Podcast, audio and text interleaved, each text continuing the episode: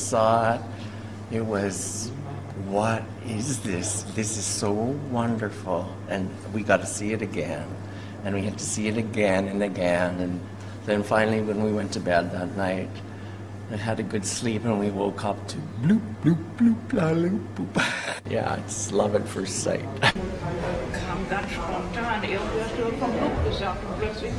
Ging's los. Ja, und dann hat sie gesagt, hier von wegen, ach, wir können ja endlich mal die Castingshows auf den Korn nehmen. Und dann haben wir einfach angefangen.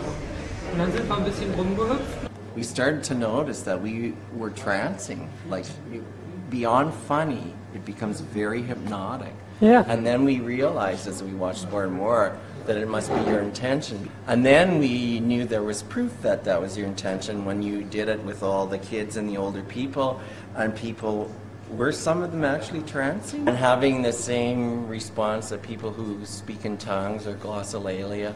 They start to shake and fall down. And it's like a meme or a virus, and now we can carry it with us, and perhaps soon the whole world would be blooping.